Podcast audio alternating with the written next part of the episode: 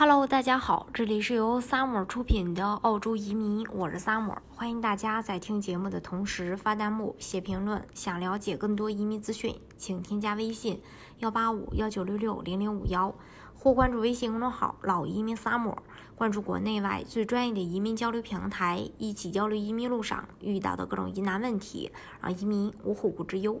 二零一九年的十一月十六日。可以一步到位拿永居的幺八七偏远地区雇主担保移民正式的退出历史舞台，取而代之的呢是四九四临时工作签证。澳洲政府推出四九四的目的就是使在偏远地区的雇主可以通过聘请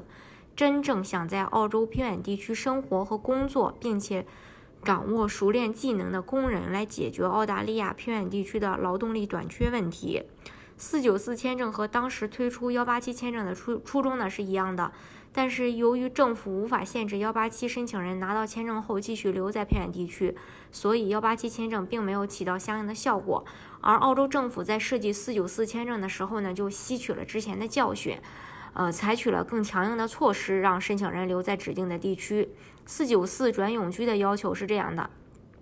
四九四签证持有人和四九幺签证持有人一样，都要通过申请在二零二二年十一月十六日生效的幺九幺签证而拿到永久居民身份。两者拿到永居的要求并无不同。持有签证。也就是四九幺或四九四三年以上，申请人在三年中的年收入需要在五万三千九百澳元以上。另外，需要满足签证上的条款，尤其要满足关于限制申请人在偏远地区工作、生活和学习的条款。也就是说，四九四签证持有人想获得永居，必须要在偏远地区工作和生活三年以上。在新政策下，偏远地区的范围包含了除悉尼、墨尔本和布里斯班以外的所有地区，也就是说，霍巴特、珀斯、阿德莱德、黄金海岸、卧龙岗、纽卡斯尔。等等这些地儿都又重新划为了偏远地区，所以相对于幺八七签证，有更多的雇主可以提名申请人来申请这个签证。在申请这个 PR 幺九幺签证时，四九四签证持有人的主副申请人可以互换，也就是说，如果四九四签证的副申请人在三年中满足了工作、居住和收入的要求，那么其可以作为主申请人来申请幺九幺签证。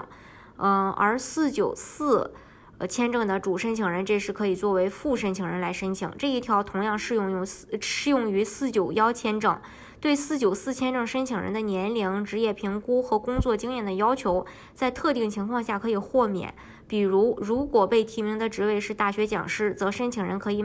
不满足年龄、职业评估和工作经验的要求。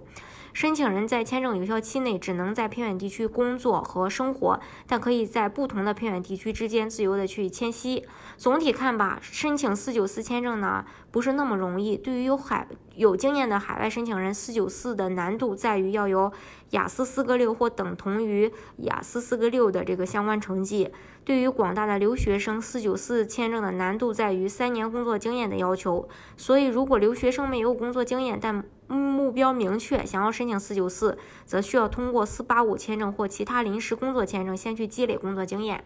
大家如果想具体了解澳洲的移民政策的话，欢迎大家添加我的微信幺八五幺九六六零零五幺。或关注微信公众号“老移民 summer”，关注国内外最专业的移民交流平台，一起交流移民路上遇到的各种疑难问题，让移民无后顾之忧。